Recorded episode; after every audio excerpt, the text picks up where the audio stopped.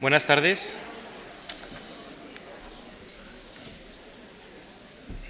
Bienvenidos una vez más a la Fundación Juan Mar. La conferencia de hoy está a cargo de Salvador Salor, nacido en Madrid en 1970, licenciado en Geografía e Historia por la Universidad Complutense de Madrid. Hizo la tesis doctoral bajo la dirección de Alfonso Pérez Sánchez sobre el tema coleccionismo privado de pinturas en el, Madrid de los siglos XVII y XVIII. En 1998 obtuvo la beca de la Academia de España en Roma para llevar a cabo un estudio sobre la presencia de pintores españoles en Roma del siglo XVI, profundizando especialmente en la figura de Velázquez. En la actualidad está catalogando dentro de un proyecto de colaboración entre la obra Pía en Roma y la Academia de España el patrimonio artístico de la Iglesia Nacional Española de Santiago y Montserrat en Roma, cuya sede está preparando, en cuya sede está preparando para la primavera del año 2000 una exposición sobre la representación de la Inmaculada Concepción en la pintura española del siglo XVII.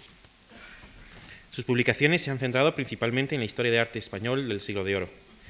Entre ellas se puede destacar sus aportaciones realizadas para el conocimiento de la vida y obra de algunos artistas como Barrera, Luis Salvador, Carmona, Vicente Carducho, y los viajes a Roma y Venecia de Velázquez. Asimismo, y dentro del ámbito de las publicaciones, ha coordinado los catálogos anuales de la Academia de España en Roma en las promociones 97, 98, 98, 99, así como la preparación, junto con el catedrático Felipe Garín y don Carlos Maldonado, de la exposición y catálogo Roma, mito, modernidad y vanguardia. Finalmente, en los últimos años ha desarrollado su labor investigadora en Italia, en donde como becario de la Academia de España ha trabajado en las bibliotecas herciana y la vaticana, en el Archivo Secreto Vaticano, en el Archivo de Obravía, en Roma, en los archivos de Estados de Roma, Bolonia, Nápoles y Venecia, y en diferentes archivos de la nobleza romana. Examinando allí documentación para el estudio de la historia de la pintura española y sus relaciones con Italia durante los siglos XVII y XVIII. Es un placer poder ceder la palabra a Salvador Salor.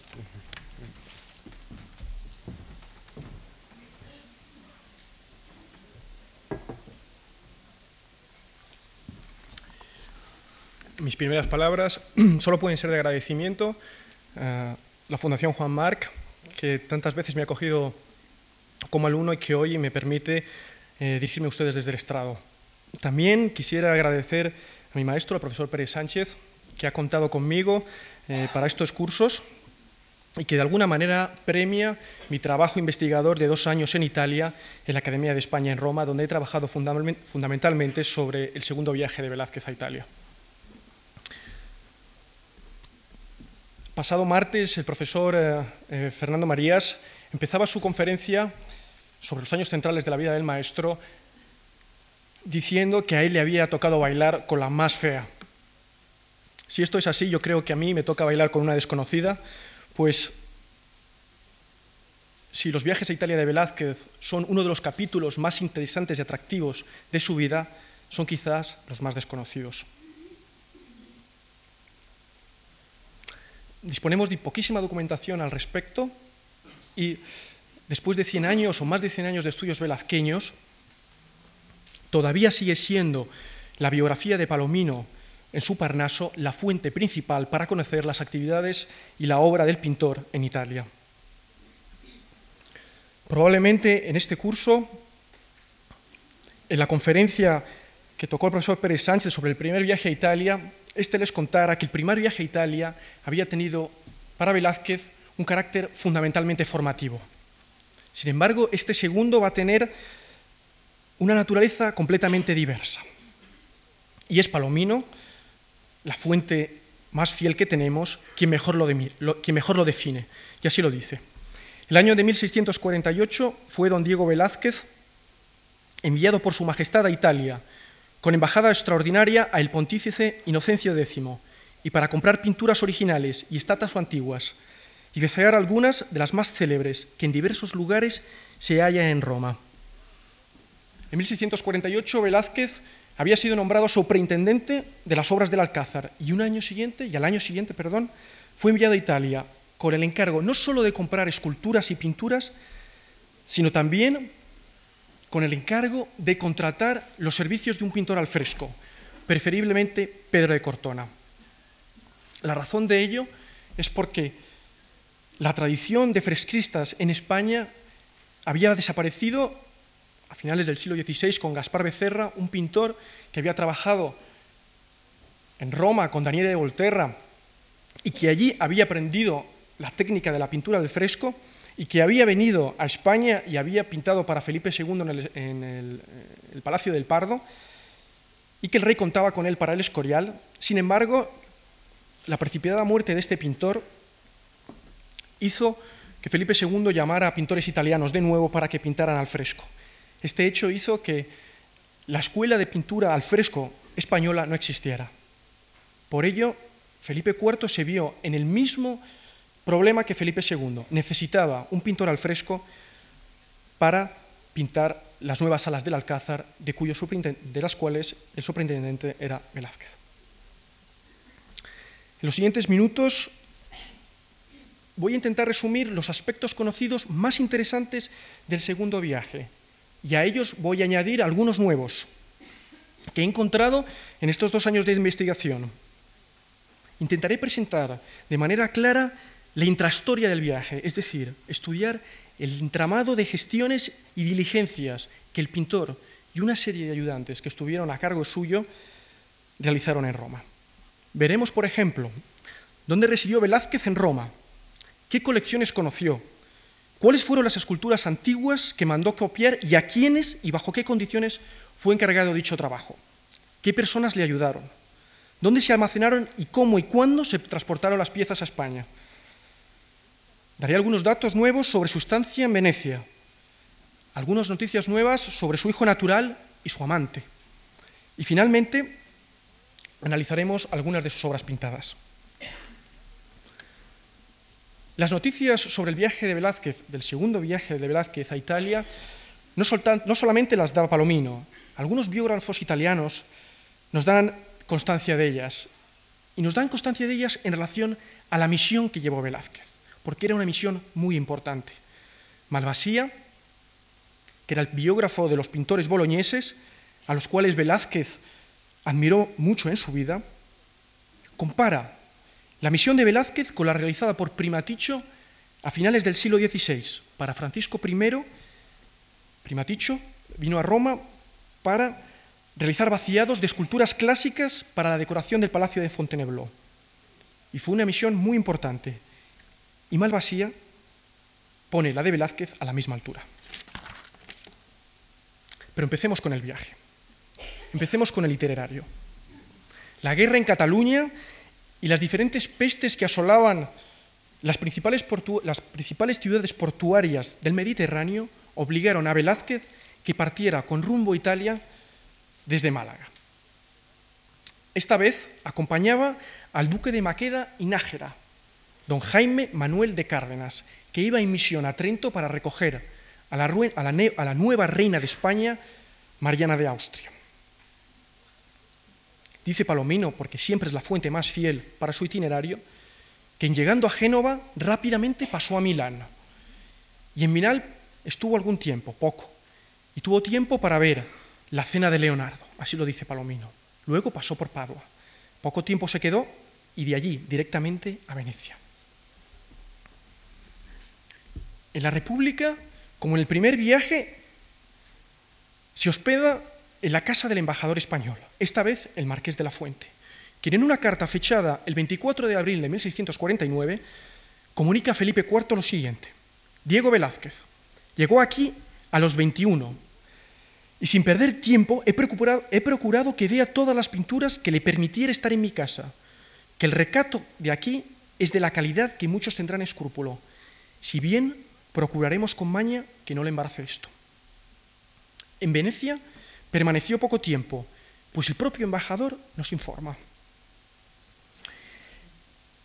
que Velázquez había eh, tenía intención de ir a Módena rápidamente, porque allí había tenido noticia de que podría hallar cosa muy a propósito. Esta era la segunda estancia de Velázquez en Venecia. La primera fue en enero de, probablemente en diciembre de 1629. Es posible pensar que la razón de esta segunda estancia de Velázquez, estancia corta en Venecia,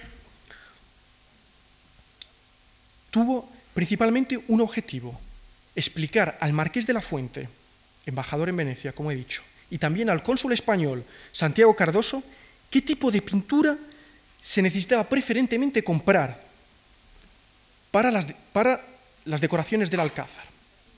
Hay que pensar que Felipe IV, como coleccionista, hijo de su tiempo, le interesaba fundamentalmente la pintura veneciana, los maestros de finales del siglo XVI, Tintoretto, Veronés y Tiziano. Y que el mercado de esta pintura era un mercado muy esporádico, es decir, había que estar atentos al mercado para, cuando salieran las oportunidades, poder comprar las pinturas necesarias y al mejor precio. Es decir, tanto el marqués de la Fuente como Santiago Cardoso, el cónsul, tenían que saber qué tipo de pintura interesaba al rey, qué dimensiones de qué temas y de qué pintores. Pero Velázquez no podía permanecer en Venecia, porque en mi opinión yo creo que su misión la dividió en dos partes. En Venecia, la compra de pinturas y en Roma, la compra de las esculturas. Lógicamente, él no podía estar en dos sitios diferentes y por lo tanto dejó encargado al marqués y al cónsul el trabajo de la pintura y él rápidamente marchó a Roma. Como dice la propia carta de Marqués de la Fuente y el, relato de Palomino, Velázquez pasa por Módena y allí ve al duque. El duque había estado en España y tenía ya un retrato del propio Velázquez. Velázquez ve las colecciones del duque y allí en las mismas colecciones intenta buscar algunas piezas para el rey de España. No las encontrará. Sin embargo, el duque se ofrece a ayudarles en la misión, a buscar él mismo en Verona y en la misma Venecia cuadros que pudieran ser comprados para el Alcázar de Madrid. Palomino dice que después de Módena pasa por Parma, pasa por Florencia y pasa por Bolonia. Demasiadas ciudades en tan poco tiempo. Lo que sí que es cierto es que en abril, a finales de abril, principios de mayo de 1649, Velázquez está en Roma. Pero como Palomino nos cuenta, rápidamente tiene que pasar a Nápoles, pues necesitaba el dinero para la misión. El virrey tenía que concederle los fondos necesarios para poder comprar las esculturas. Es seguro que Velázquez, a mediados de mayo, ya está en Roma.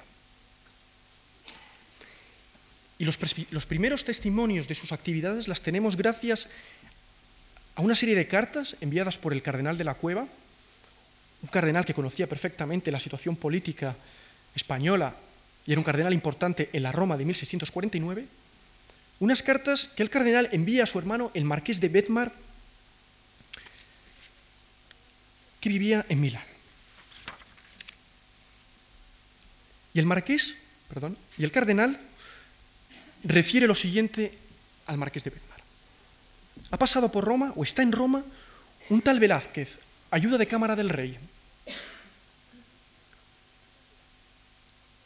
que anda en corso y de cuya comisión se habla muy vergonzosamente. Es decir, de estas líneas, porque las cartas son muchas y hablan de diversos aspectos de la misión, estas líneas nos dan a entender que Velázquez parecía ser un desconocido en la Roma de 1649.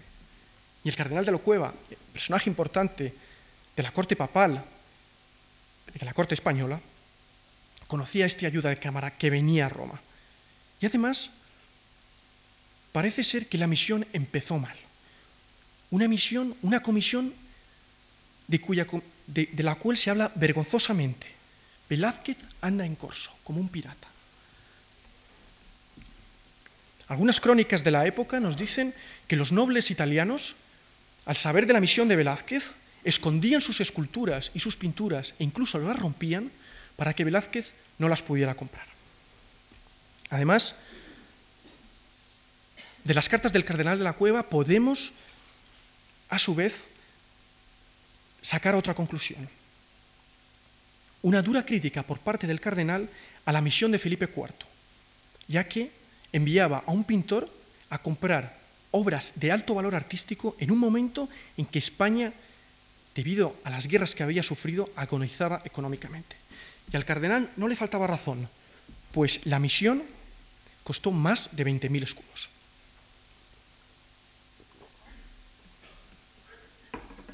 Palomino es muy claro en su narración del primer viaje sobre los lugares donde vivió Velázquez. Primero en los palacios vaticanos, luego en la Villa Medici y más tarde en el Palacio del Embajador. Sin embargo, sobre el segundo viaje no tenemos noticia exacta de dónde vivió. Palomino dice que fue protegido por diversos nobles romanos, nobles que podía haber conocido Velázquez en Madrid o quizás en su primer viaje.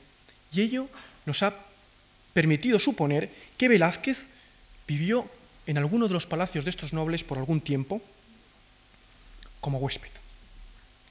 Sin embargo, alguna documentación encortada recientemente revela que Velázquez vivió en el Colegio Nardini.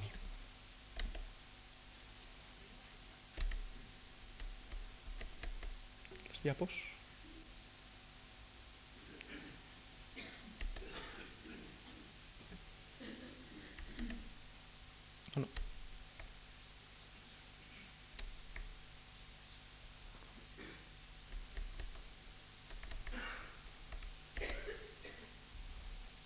Las dos primeras.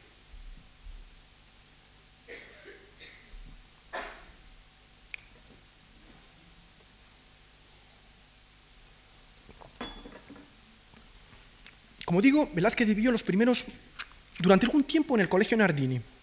Solo tanto he podido documentar seis meses de su estancia, pero creo que vivió más tiempo. Allí alquiló unas habitaciones, unos apartamentos, dice el documento, compuestos de tres estancias y una cantina, probablemente para su residencia y la de su esclavo Juan de Pareja. El Colegio Nardini era una fundación creada por Stefano Nardini a finales del siglo XV, cuyo fin, y así dice el texto, era recibir 24 buoni e ben costumati giovani, nobili caduti in bassa fortuna, perché sette anni si applicassero agli studi y a las buenas disciplina. Con el paso del tiempo, en el siglo XVI y en el siglo XVII, el Colegio Nardini empieza a adolecer, empiezan a faltar los recursos y empieza a alquilar parte del palacio. Y es el momento, en 1650, cuando Velázquez alquila algunas estancias en el Colegio Nardini. Colegio Nardini que se encuentra, como vemos, en la vía a la derecha, este es la diapositiva a la derecha es la fachada del colegio que se encuentra en la vía de San Tommaso in Parione, en el centro de Roma, Piazza Navona, y donde están las dos flechas, esta es la chiesa de Santo Tommaso in Parione, la parroquia de Velázquez, y aquí es el palacio. Esto es Santa María de la Pace. Las razones por las que Velázquez vive en el Colegio Nardini en mi opinión son dos fundamentalmente. En primer lugar, porque muy cerca del Colegio Nardini, a 15 metros, 20 metros, vivía Juan de Córdoba. Y Juan de Córdoba fue el amigo de Velázquez y la mano derecha en la misión. Y en la Casa de Córdoba se firmaron el 90% de los contratos para las esculturas del Alcázar. Es decir, que Velázquez vivió cerca de Juan de Córdoba para agilizar la misión, para estar encima de la misión. La segunda razón por la que vivió en el Colegio Nardini simplemente era porque vivía cerca de Piazza Navona. Y en Piazza Navona estaba la iglesia de Santiago de los Españoles, una iglesia eh, de los castellanos en Roma, en un barrio, en un rione de, de dominio español, en una Roma, sobre todo, de tensiones franco-españolas. Es decir, era un lugar seguro. La Roma que encontró Velázquez en 1649-1650, el periodo en que está allí, es la Roma de Inocencio X. Es curioso la definición del Papa que hace el embajador de la República Veneta, Giustiniani, y nos cuenta lo siguiente. y leo en italiano porque es muy interessante. Corre opinione per il mondo, non solo tra i francesi, ma per buona parte di altre nazioni, che il Papa sia di genio spagnolo, che il Papa sia di genio spagnolo, e perciò molto molto inclinato a favorire gli interessi di questa corona. Io non nego che il temperamento della sua santità non sia adetti meglio alle massime spagnole, essendo de sua natura lentissimo nelle sue risoluzioni, lentamente in sue risoluzioni, grave nel parlare, circospetto nel lasciarsi intendere, e tutte le operazioni sue misurandole al prescritto del tempo a venire, costumi assai annessi alle forme spagnole. Este papa debe ser recordado como mecenas de las artes por las obras arquitectónicas que hizo en San Giovanni Laterano, en la Piazza Navona y en Santa María Araceli. Fue protector de los grandes genios del barroco del momento, como Alessandro Algardi, amigo de Velázquez, Francesco Borromini, un arquitecto también de corriente española, Matías Preti, Carlo Rainaldi y del mismo Velázquez. Un papa inteligente y sensible, pues no excluyó de sus proyectos a los, extraordinarios artistas protegidos por, por, el precedente pontícipe, Urbano VIII. Me refiero a Bernini y a Pietro de Cortona. El Papa, antes de ser Papa, Inocencio X, había sido nuncio en Madrid y probablemente de su estancia madrileña conoció a Velázquez. Y en Roma le protegió. Y Palomino dice que Velázquez también fue muy favorecido por el cardenal Astali Pánfilo, el cardenal Antonio Barberino, el, abad Peretti, el príncipe Ludovici y el monseñor Camilo Máximo, que en aquel momento eran los personajes más importantes o que ejercitaban mayor influencia en la ciudad. Esta influencia o filoespañolismo generalizado de la Roma de 1650 fue utilizada por el sevillano en su favor y consiguió, gracias a ello, las autorizaciones necesarias para que pudiera visitar la mayor parte de los palacios y villas posibles, con un objetivo, poder elegir las piezas que iban a, a ser elegidas, a ser copiadas para las decoraciones del Alcázar. De este modo, Sabemos ya con seguridad que visitó la colección Ludovici, la colección Borghese, la colección Vaticana, la de Villa Medici, la colección Mattei, la colección Caetani, la colección Vitelleschi, la colección Peretti Montalto y la colección Farnesi.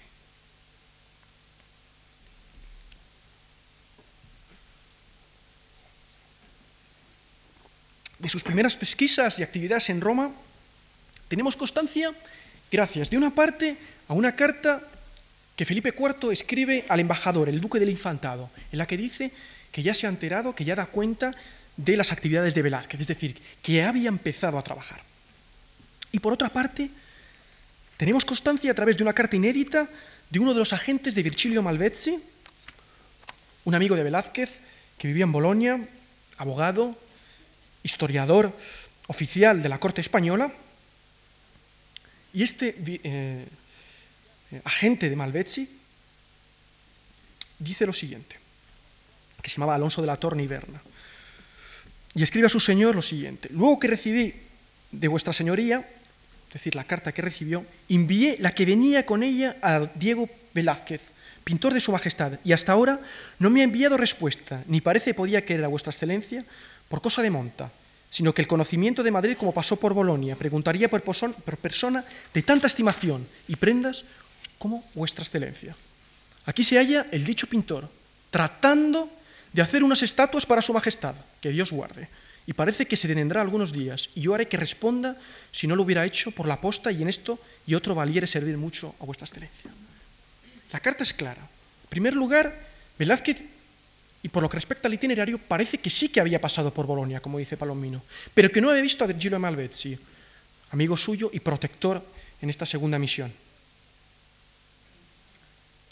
Y por otro lado, dice Alonso de la Torre, pintor que está tratando de hacer unas estatuas. Es decir, parece que la misión comenzó dificultosamente. Velázquez no lo tuvo fácil al principio. Ya lo dijo el, cardenal de la Cueva. Anda, anda en corso y de cuya misión se habla vergonzosamente. Y aquí Alonso de la Verna nos dice que está tratando de hacer unas estatuas.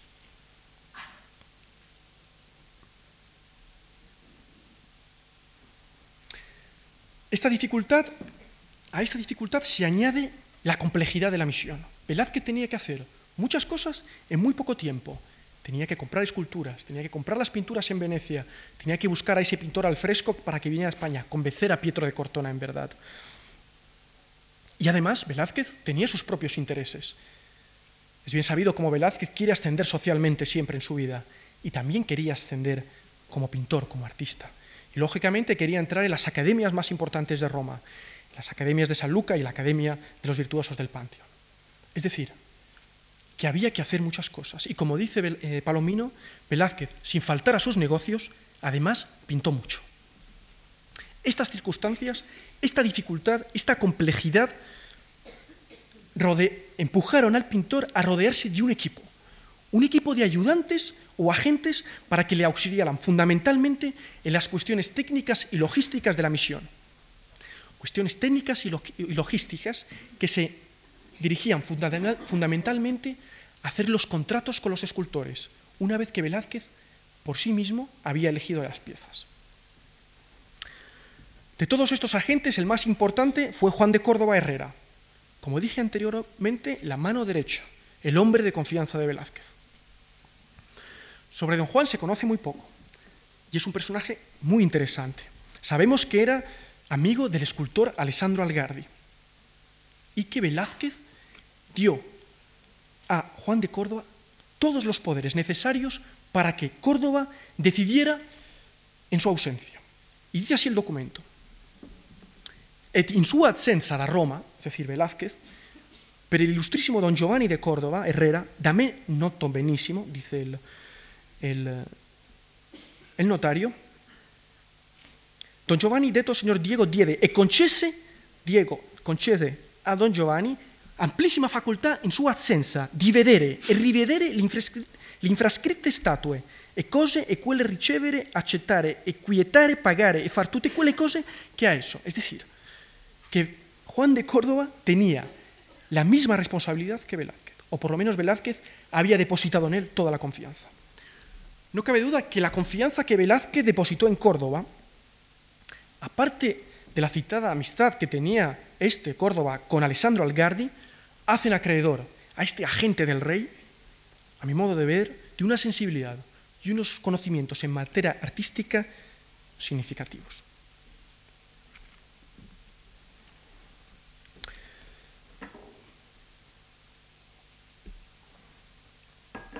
Durante el periodo que Velázquez estuvo en Roma, y hay que acotarlo, mayo 1649 diciembre, principios de diciembre de 1650, participó directamente en cuatro encargos para la, ejecución de las esculturas.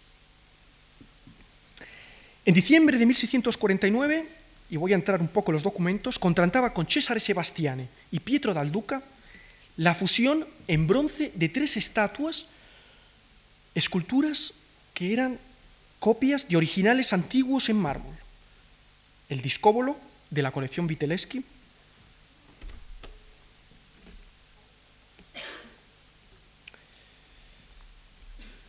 el fauno en reposo de la colección Caetani, este de aquí, y el germánico de la colección Peretti Montalto.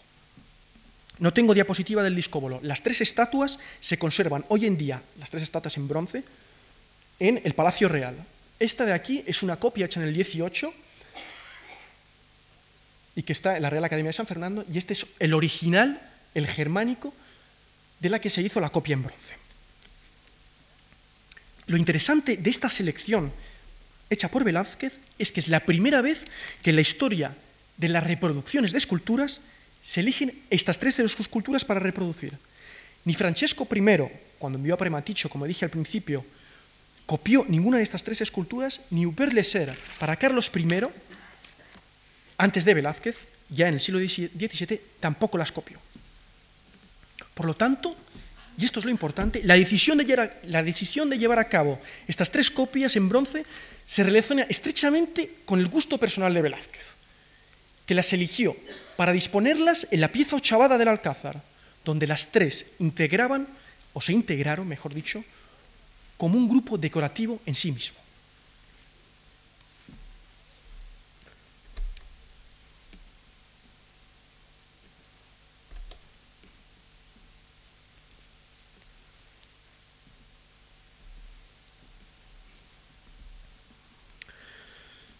A finales de diciembre, ya siempre en el año 49, parece que Velázquez había decidido qué esculturas había eh, que copiar y por lo tanto empieza a hacer los contratos unos detrás de otros. Como digo, a finales de diciembre el sevillano encarga a Jerónimo Ferrer, un escultor del que nada se sabe y que tiene un nombre quizá español.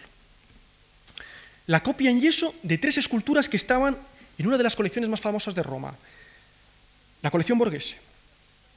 El gladiador,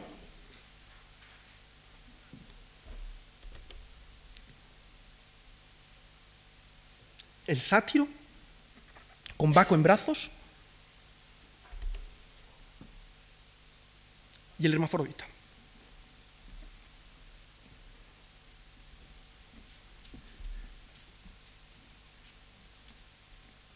Como veremos, Jerónimo Ferrer, este escultor del que nada se sabe, va a tener una importancia capital en la misión. Y en los mismos documentos así se declara. Y no solo importancia en la misión en Roma, sino que luego va a pasar a España y se va a encargar de hacer más copias con los moldes que se trajeron de Italia.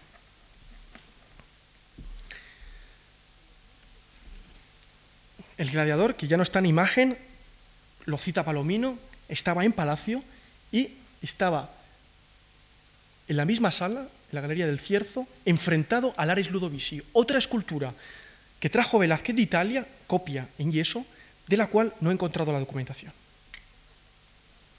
El Baco en brazos, que ya ha pasado, es una escultura que no aparece ni en, eh, ni en los inventarios de Palacio ni en la narración de Palomino, pero que la documentación deja claro que se hizo y que se envió a España. Es decir, parece ser que la crónica de Palomino, que es la crónica que tanto eh, nos ha sido útil, no es completamente perfecta.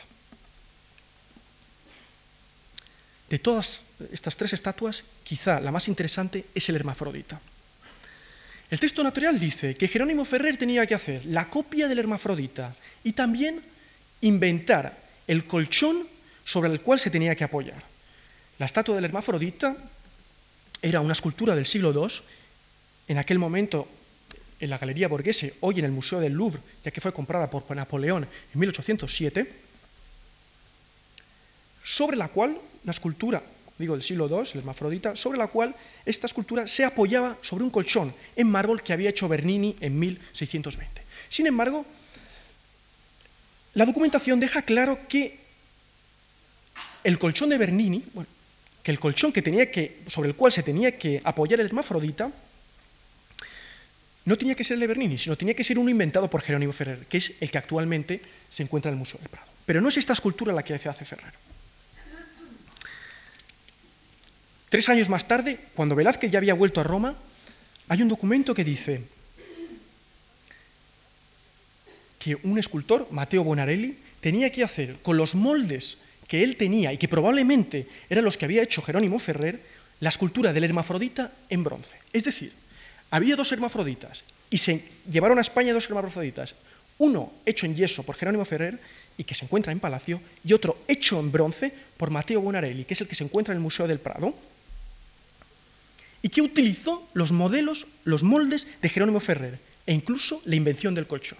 Es decir, y aquí preciso,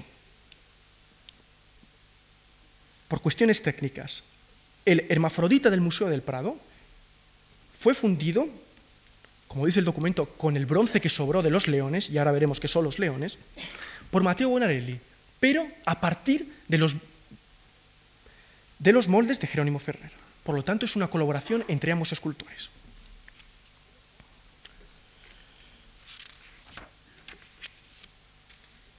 Es interesante decir esto porque desde siempre, o las crónicas de la época, pensaron que había sido Giuliano Finelli de Carrara el escultor que había realizado la escultura. Sin embargo, repito, la documentación deja claro que es Matteo Bonarelli junto a Jerónimo Ferrer quien realizan esta obra maestra. Adelante.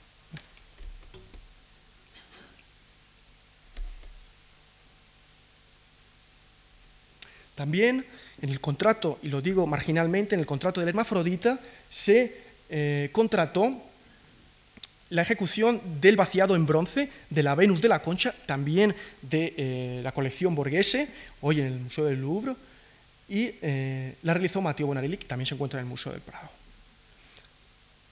Esta, en esta no intervino Jerónimo Ferrer, sino es toda pieza de Bonarelli.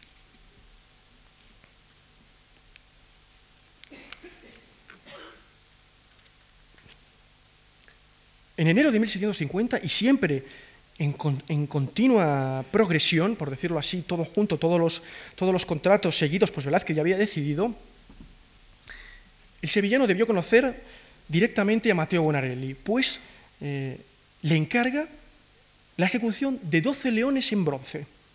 Y dice el documento, de la forma, calidad y tamaño que tienen los dos modelos ya hechos en Creta por el señor Mateo, que están en su casa y que el mismo pintor había visto.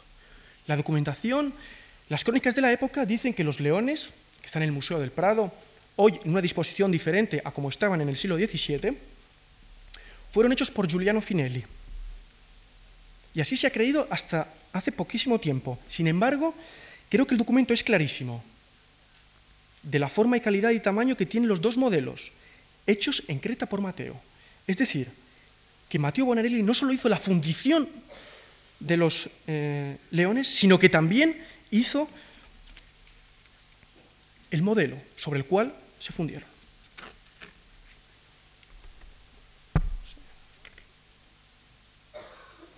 Aquí vemos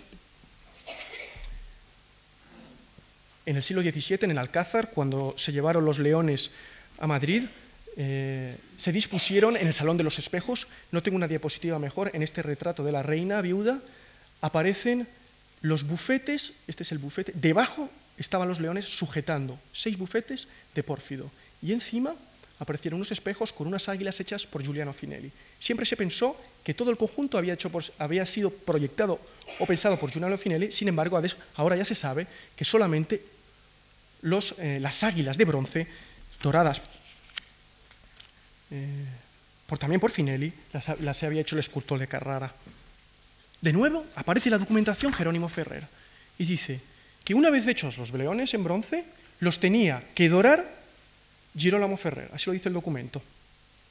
Y que esta indoratura o este trabajo lo tenía que supervisar Juan de Córdoba y Giuliano Finelli. Es decir, que Finelli participó en solamente la supervisión de los leones y no en su ejecución. Los meses de enero y febrero de 1650, después de, todas, eh, todos estos contratos, fueron para el pintor muy laboriosos, debido, como hemos visto, a las gestiones al servicio del rey y también llenos de mercedes. En enero es admitido en la Academia de San Lucas, algo que él quería verdaderamente. Y como apuntó la doctora Enriqueta Harris, quizá amparado por la autoridad del Papa Inocencio X, de quien había hecho este retrato.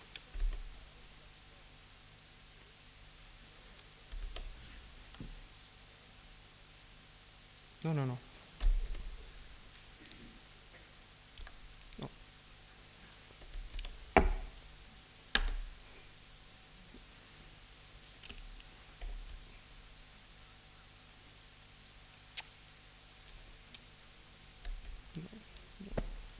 Bueno.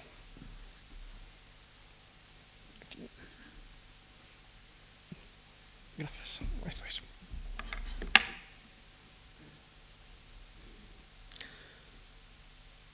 Velázquez, en su segundo viaje a Italia, pintó, como dice Palomino, muchas cosas, muchos retratos, pero muchas pinturas, pero fundamentalmente lo que hizo fueron retratos. Y quizá el más famoso de todos ellos sea el de Inocencio X. Como relata orgullosamente Marco Boschini, que es uno eh, de los testigos que vio pasar a Velázquez por Venecia, dice en, en su poema El navegar pintoresco, el retrato hecho por Velázquez está hecho fatto col vero colpo veneziano, con el vero colpo veneziano. Es decir, con una técnica suelta y con colores suntuosos y chispeantes, técnica a la que el pintor une una composición de tipo rafaelesco, como la del Julio II. Una composición de tipo rafaelesco que había determinado los retratos papales durante el siglo XVI y parece ahora también durante el siglo XVII. A esta técnica y a esta composición el pintor añade un agudo estudio psicológico del personaje retratado, es decir, un agudo estudio psicológico del personaje retratado que daba a la composición la verdad necesaria. Verdad, como es bien sabido, a Inocencio le pareció demasiada y cuando vio el retrato dijo, troppo vero. No hay duda que la ayuda de cámara, como había demostrado tantas veces en España, y recordar que Velázquez entró al servicio del rey por la capacidad que tenía a la hora de retratar, fue aventajado en el género del retrato y fue admirado en Roma, pero también fue envidiado y dejó una manera de hacer tan singular que fue seguida por muchísimos pintores, entre ellos Pietro Martire Neri, presunto discípulo de Velázquez en Italia, y también por otros artistas como Bernini o El que después de los retratos de Velázquez cambiaron su técnica y su manera de hacer para seguir los modos velazqueños.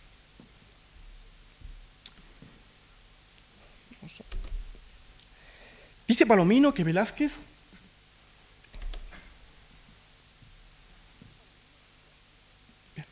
Dice Palomino que Velázquez, para calentarse, para entrenarse antes de pintar el Inocencio X, pintó el retrato de su esclavo, Juan de Pareja.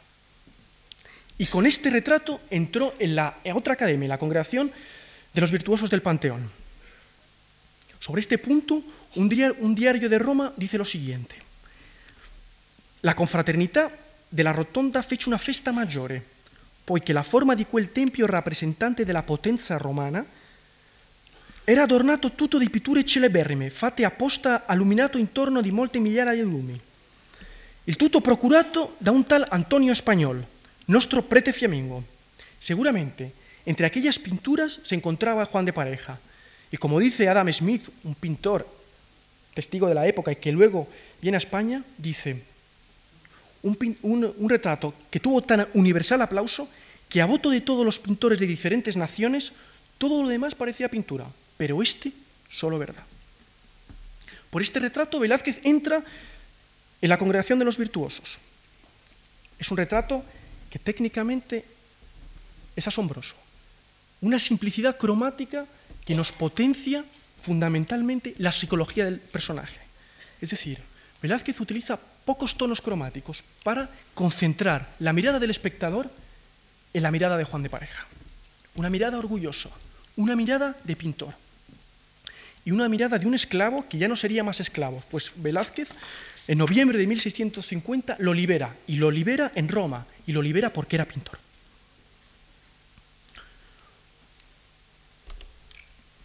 Una vez hechos estos reconocimientos, entró la Academia de San Luca, entró en la Academia de los Virtuosos, Velázquez parece recuperar el sosiego y la calma y continúa con la misión regia.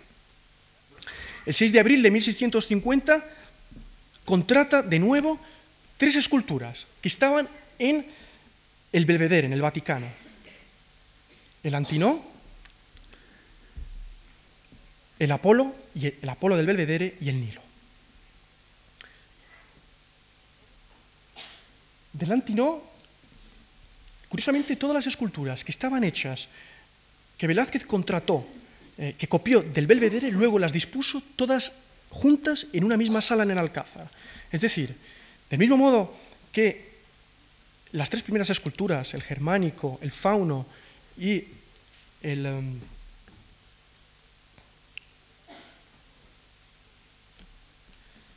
el germánico, el fauno y el... Eh,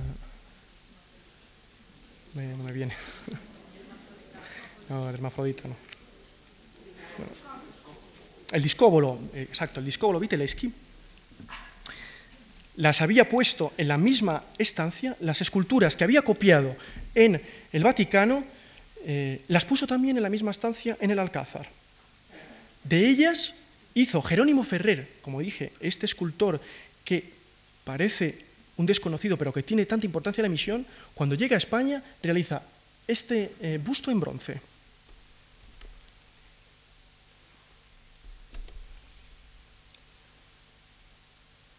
El Nilo. Aquí lo vemos como está actualmente en el Museo Pío Clementino en el Vaticano. Sin embargo, esta no es la imagen que trajo Velázquez, porque todos los amorcillos, los putti, fueron puestos en el siglo XVIII por el escultor Gaspar Sibila. Es decir, que la imagen de Velázquez era sin eh, esculturas. Y también el Antinó del Belvedere, eh, perdón, el Apolo del Belvedere, que era una de las esculturas más famosas en Roma, que estaba en la colección vaticana desde el, desde el siglo XVI y que Primaticho y que Hubert Le también la habían copiado y que se conocía eh, en todos los ámbitos artísticos.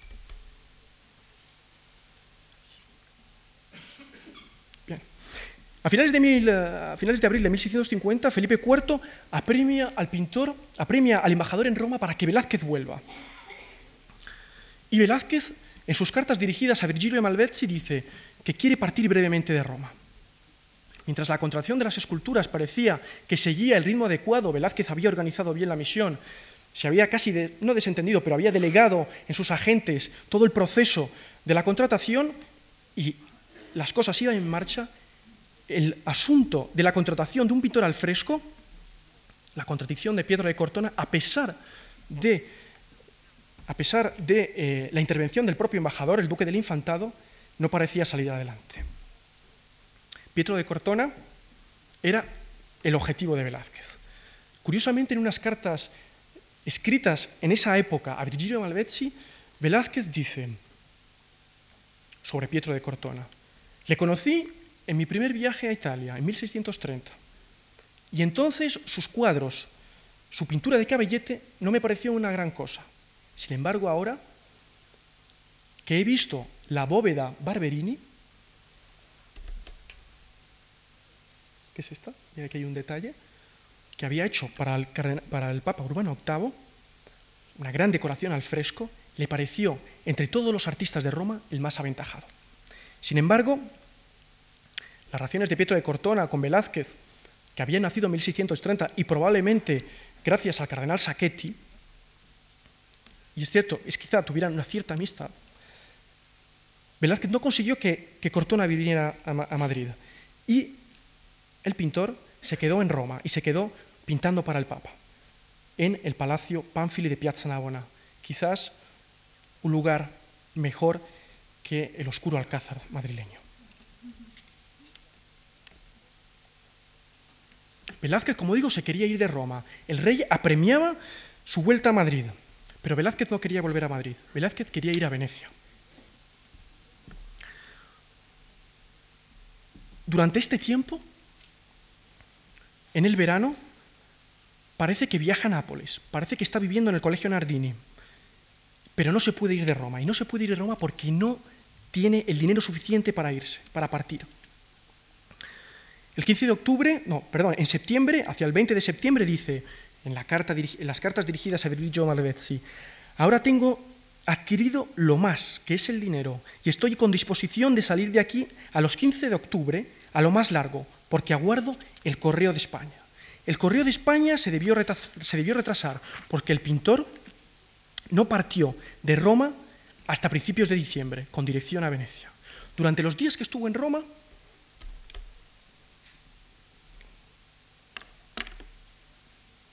Como hemos visto, pintó algunos retratos y ahora veremos más. Y quizás también pintara los paisajes de Villa Medici, unos paisajes que no se sabe con seguridad si son del primero o del segundo viaje. Técnicamente, parece que los pigmentos utilizados o la manera de hacer pertenece más al primer viaje. Sin embargo, Enriqueta Harris encontró unos documentos que fechan o que encuadran los paisajes de Villa Medici en el segundo viaje. Es igual. Los paisajes de Villa Medici son dos paisajes singularísimos dentro del arte italiano y dentro del arte español. En ellos, en mi opinión, el pintor combina dos tipos de composiciones. Por una parte, una composición clasicista, gracias a una estructura del cuadro, centrada, una composición centrada, donde la perspectiva avanza en sus líneas en profundidad hacia un punto de fuga que se sitúa debajo de una arquitectura clásica. Es decir, es un cuadro, es una composición plenamente clásica, plenamente serena, plenamente equilibrada. Sin embargo, la aproximación a la naturaleza no es una aproximación como la de los pintores clásicos, es una aproximación como la de los pintores de Bambochada. ¿Y qué son los pintores de Bambochada? Los pintores de Bambochada eran aquellos que pintaban paisajes urbanos, paisajes urbanos de cercanía, de esquina, en donde no sucedía nada, en donde las arquitecturas se mostraban deterioradas, en donde las acciones eran irrelevantes. Y aquí las acciones son irrelevantes. Y aquí hay una aproximación íntima al paisaje, pues recoge dos esquinas de la Villa Medici. Y hay que recordar que Velázquez vivió en Villa Medici el primer viaje y probablemente en el segundo también estuviera para realizar contratos de algunas esculturas. Y es curioso cómo el pintor elige dos lugares íntimos, dos lugares apartados y no la vista que se podía observar desde las terrazas de Villa Medici, una vista de toda la Roma más barroca del momento. La técnica es una técnica sobre la que no me voy a entretener. Es una técnica, como todos sabemos, protoimpresionista. Y es una técnica que anticipa el mundo romántico, la pintura romántico, pero no solo la técnica, sino también en el espíritu del propio cuadro.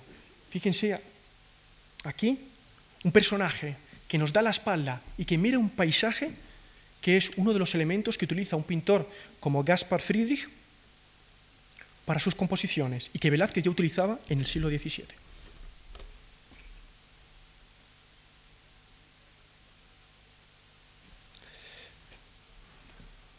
Pero también pinta otros retratos. Velázquez había sido apoyado por el Papa y había sido apoyado también por los principales nobles de la curia vaticana y de, la sociedad romana. Y esto de algún modo determinó que Velázquez pintara muchos retratos. Palomino nos cuenta que eh, hizo abundantísimos, de todos ellos conservamos muy pocos. Quizá uno de los más interesantes sea el de Camilo Máximo, Camilo Máximo, que era amigo de Velázquez, era su protector. Y además era un gran coleccionista, pues aparte de Velázquez había protegido a Nicolás Poussin. Técnicamente el cuadro es de nuevo espléndido, sobre todo en la simplicidad cromática. Es un cuadro en azul.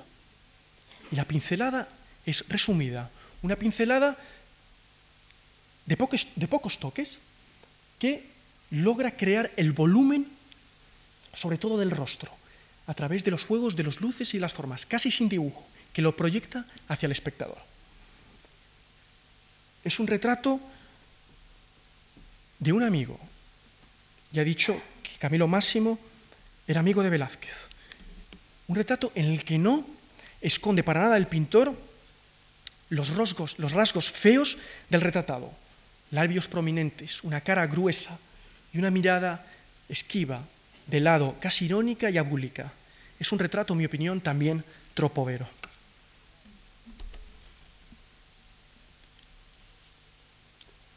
También pintó este retrato, un retrato que se ha pensado o identificado como el del barbero del Papa. No sabemos quién es en verdad, pero es un retrato como todos los que había pintado en esa época, con los pinceles largos, unos pinceles de larga empuñadura con los que Velázquez pintaba de lejos. Y son retratos para ver en la distancia, pues en la cercanía parecen desechos y solo retranqueándonos un poco podemos ver cómo esas formas desechas en la cercanía, en la distancia, se conforman en el retratado.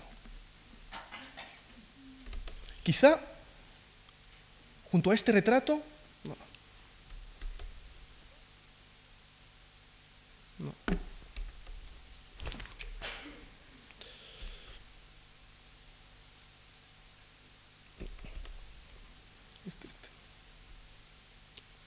se puede poner en relación este de aquí, un cuadro nunca puesto eh, en relación con los pintores, con los, cuadros velazqueños, y atribuido a Francesco Albani, un pintor eh, boloñés no famoso por su capacidad retratística, sin embargo, este cuadro que yo no conozco personalmente y que está en una colección eh, desconocida, parece por la fotografía, y solo parece, y lo digo cautelarmente, hecho en el modo velazqueño. Es muy curioso la identidad del personaje. Es el cardenal Colonna. Velázquez tuvo que conocer a los Colonna. Velázquez necesitaba apoyos cuando llegó en 1649 para llevar a cabo su misión. Necesitaba contactos. Y los Colonna eran la columna de España en Roma. El cardenal Colonna era un cardenal que se había educado en Alcalá de Henares y que había alcanzado la dignidad cardenalicia gracias al apoyo de Felipe IV. Y es muy probable que Velázquez y Colonna se conocieran, porque en aquel momento, en 1650, Girolamo Colonna era la cabeza de la familia en Roma. Pero volvamos al itinerario de Velázquez. Una vez analizadas las pinturas más interesantes que hizo, Velázquez, como dije, a principios de enero, a principios de noviembre, de diciembre, excuso, parte hacia Venecia. Algunas cartas dicen que mm, se, detiene en Florencia y el problema de la visita a Florencia de Velázquez es un problema todavía no resuelto. ¿Cómo no? Un pintor de la entidad de Velázquez no se paró en Florencia a observar las obras maestras del Renacimiento italiano. De Florencia pasa a Módena. Y allí está el 12 de diciembre, como nos lo dice uno de los secretarios del duque de Módena. Velázquez ha llegado y eh, el duque en aquel momento no estaba en Módena y dice que va a ir, eh, que lo lleva a la villa de Sassuolo, porque allí hay unos frescos de unos pintores boloñeses, Agostino Mitelli y Michelangelo Colonna. Estos pintores iban a interesar mucho a Velázquez, pues una vez que Cortona había dicho que no a la propuesta del rey, van a ser Mitelli y Colonna los que en el año 57 vendrán a Madrid para decorar el Alcázar. De Módena debió necesariamente pasar a Venecia, ya que allí se encontraba con seguridad el 17 de enero de 1651. Un documento nos dice que Velázquez da poder al cónsul Santiago Cardoso para que recibiera el dinero enviado por el virrey para comprar las pinturas. Cardoso tenía especial autoridad en recibir el dinero y hacer las cosas deprisa. Es decir, Velázquez sabía que el rey quería que volviera y había que agilizar la misión.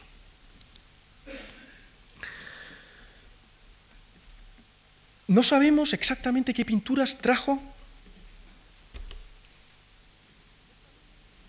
No sabemos exactamente qué pinturas trajo Velázquez de Venecia. Las crónicas, tanto la de Palomino como la de Marco Boschini, son contradictorias. Palomino dice que trajo tres lienzos de Tintoretto, un San Pedro, una Gloria y otro ovalado de la recogida del Maná. Y de Veronés, una Venus y Adonis, que es este que está en el Museo del Prado. Y unos retratos. Boschini, que es un poeta, un artista, que en aquel momento está viviendo en Venecia y que es uno de los testigos del paso de Velázquez por la ciudad, Dice en su carta del navegar pintoresco, esta poesía en la cual habla de Velázquez, que la ayuda de cámara se había llevado algunos lienzos de Tiziano, unos de Veronés y otros de Tintoretto, sin especificar nada.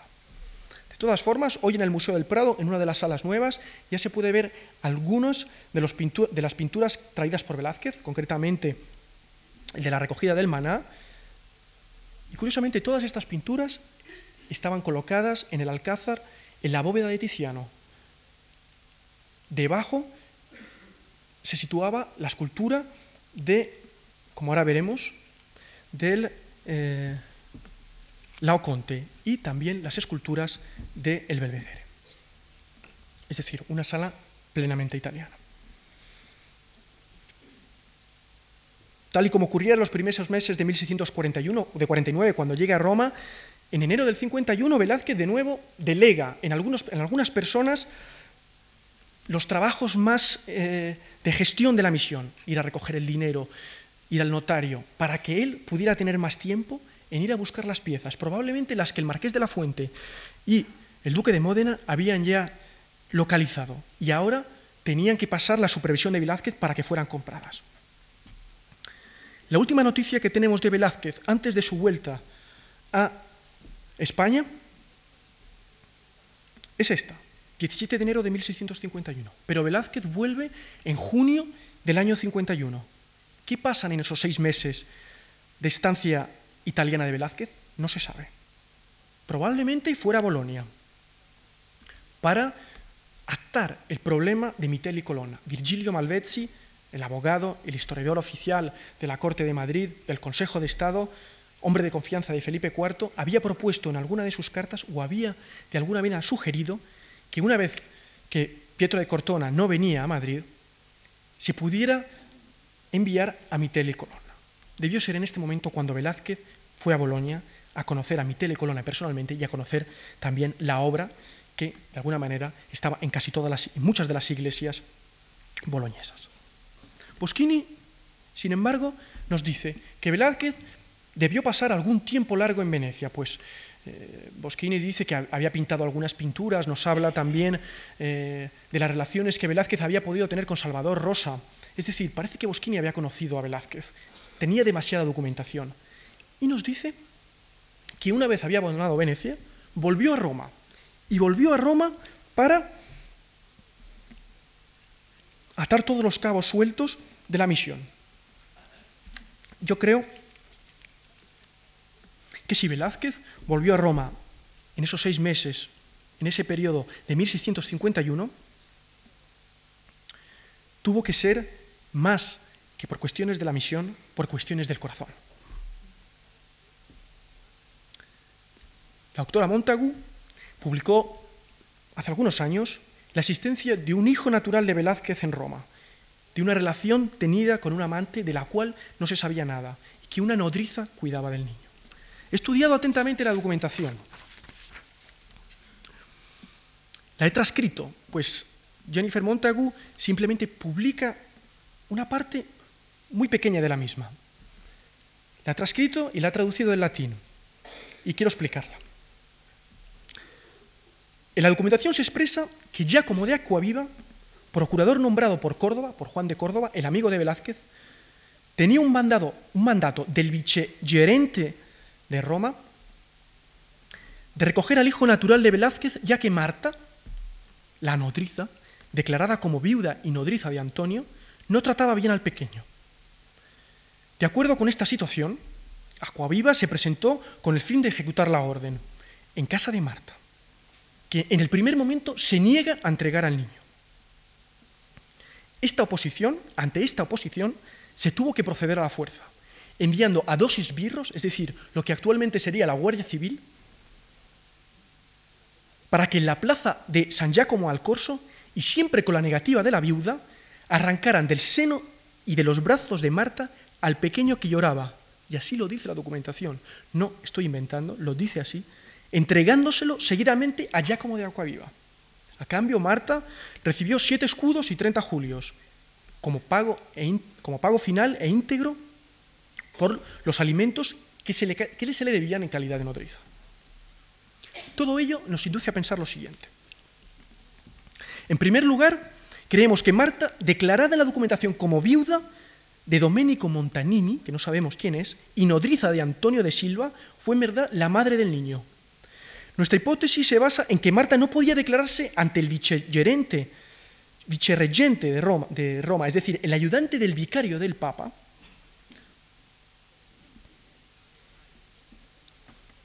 no podía Marta declararse ante esta persona, que era una persona, este vicario del Papa tenía un poder religioso y, una, era una autoridad judicial, no podía eh, declararse ni viuda, o sea, no podía declararse viuda y a la vez madre natural de Antonio, pues aquel que era una autoridad religiosa, es decir, el vicario, se vería por razones obvias obligado a procesarla.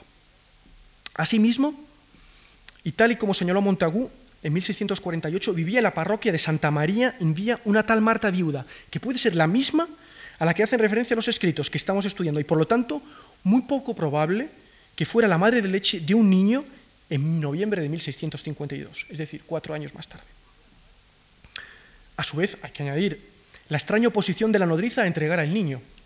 a pesar de que la documentación queda siempre bien claro que se le pagarían los gastos derivados de su trabajo. Finalmente, se debe señalar el doloroso desenlace de la triste historia, ya que dos esbirros tuvieron que utilizar la fuerza para separar del seno de Marta al pequeño Antonio, que lloraba. Escena perfectamente comprensible desde una realidad de madre y hijo. Por otra parte, hay que pensar que Velázquez, como padre de su, único hijo varón, quisiera recuperarlo y tal vez llevarlo a España. El pintor tenía la partida ganada en cuanto Marta, en nuestra opinión, yo creo, sinceramente, la madre, no podía declararse como tal ante el vicegerente. Y por esta razón se le acusa en el mandato de haber tratado mal al niño, con el fin de tener un argumento de fuerza para recuperarlo. Una vez Acuaviva tuvo al pequeño, el procurador enviado por Giovanni de Córdoba se lo entregó al propio Córdoba, quien seguramente se hizo cargo de su educación. Los archivos que pudieran dar alguna documentación sobre este hijo han desaparecido. Sin embargo, es muy curioso la solicitud de Velázquez de 1657 de volver a Italia, año en el que Córdoba vivía en Roma y probablemente, quién sabe, relacionada con su hijo, es decir, para recuperarlo y traerlo a España. Además, Velázquez debía silenciar, y por eso Palomino no dice nada de su hijo natural, el hecho de tener un hijo ilegítimo, porque en aquel momento Velázquez estaba optando a la posibilidad de ser caballero de la Orden de Santiago. Y el hecho de tener un hijo natural no era un elemento a favor de dicho nombramiento. La vuelta de Velázquez a Italia no significó el fin de la misión. Juan de Córdoba probablemente tendría un memorial dejado por el pintor sobre las cosas que se tenían que seguir haciendo. De hecho, el rey, una vez llegado Velázquez a Madrid, escribe al duque del Infantado y al virrey para que agilicen la misión dejada por Velázquez en Italia. Oñate y el duque del Infantado rápidamente ponen a su servicio a Juan de Córdoba, que era la persona que mejor conocía la misión, el hombre de confianza de Velázquez, y también a Giuliano Finelli, el escultor de Carrara que en aquel momento estaba en Nápoles y que es enviado por el virrey para que sustituyera, y esto es importante, a Velázquez en la misión.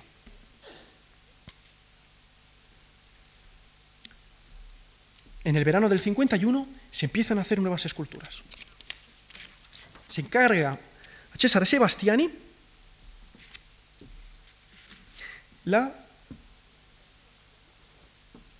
copia en yeso del Laoconte. Una, positiva, una diapositiva que ya ha pasado anterior, veíamos cómo una cabeza de Laoconte que se encuentra en el Museo del Prado en bronce, se, había, se, ha hecho seguramente a partir de los moldes y a partir de la escultura que se había enviado desde, eh, desde Roma a Madrid y que la había hecho Jerónimo Ferrer. El Laoconte, como dije anteriormente, se colocó en las bóvedas de Tiziano, debajo de las pinturas de Tintoretto. Y fue un Laoconte de cuerpo entero. Lo cita Palomino y, como digo, está en el inventario del palacio. Otras esculturas hechas posteriormente fueron el Hércules Farnese, la Flora Farnese, que estaban en la Galería del Cierzo, donde había la mayor parte de las esculturas traídas por Velázquez, dos esculturas que pertenecían a la colección Farnese y que en el siglo XIX pasan al Museo Arqueológico de Nápoles y que Carlos III podía haber traído a España.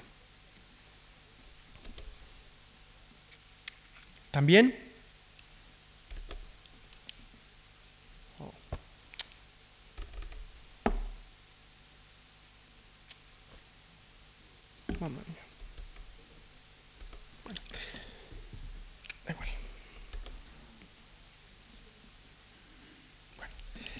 Voy a ir rápidamente porque hay poco tiempo.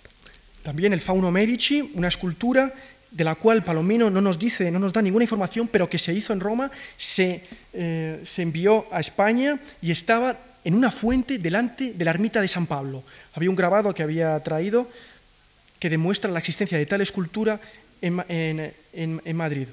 Una escultura que no cita Palomino y por lo tanto es novedosa dentro de la misión de Velázquez. También eh, la escultura del joven Nerón, una escultura que estaba en la Galería Borghese, en la, en la colección del cardenal Borghese, y que Bonaparte también compró y que hoy en día está en el Museo del Louvre, y que indica de nuevo eh, los gustos de Velázquez, esculturas que nunca se habían copiado anteriormente, que Velázquez trae a Madrid y que eh, se incorporan en Alcázar, a pesar de que no se citan en el inventario. Sin embargo, están los contratos, están los envíos y la llegada a España de las mismas. También la Cheres Matei, la Matei, otra escultura que ya ha pasado, una escultura femenina y que vuelve a indicar de nuevo que sí que cita Palomino, pero que no sabe qué escultura es y eh, que Velázquez había eh, copiado en el jardín de los Matei y que era la escultura más famosa de esta colección, que estaba en, en aquel momento eh, en el Palacio Mattei di Giove, en Roma, y que luego pasaría al Vaticano, que había sido reproducida eh, en los principales eh, libros de, grabados, como Le Perrier, que eran auténticos catálogos en el siglo XVII sobre las esculturas más importantes antiguas que se conocían. Pero aparte de estas esculturas que he hecho ver, existen otras muchas que Velázquez trajo y que Palomino cita, pero que no hemos encontrado todavía la documentación y que seguramente estén escondidas, la documentación sobre las minas está escondida en los archivos eh, italianos. El espinario, que está en el Museo del Prado, una escultura famosísima italiana, incluso el, Gálata eh, moribundo, una escultura eh, admiradísima por Velázquez, que utiliza en algunas de, sus composiciones como fuente formal para los modelos, por ejemplo, del Mercurio y Argos del Museo del Prado, y que todavía están por estudiar. Aquí esta es una diapositiva en la que se ve, por ejemplo, eh, cómo estaban situadas las esculturas dentro del palacio. Justi, eh, uno de los primeros historiadores eh, de Velázquez, estudiosos de Velázquez, dice que esta pueda ser la escultura del Fauno Medici, aunque a mí no me lo parece.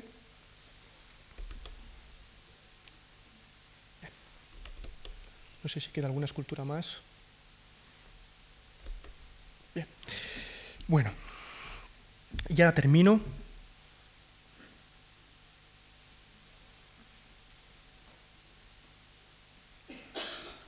Como hemos visto, los maestros que, fundidores, que, formadores o escultores que eligió Velázquez, Cesare Sebastiane, Pietro del Duca, Horacio Albricio, Jerónimo Ferrer y Matteo Bonarelli, todos a excepción de Bonarelli, eran artistas poco conocidos en una época en la que despuntaban en Roma Bernini y Algardi.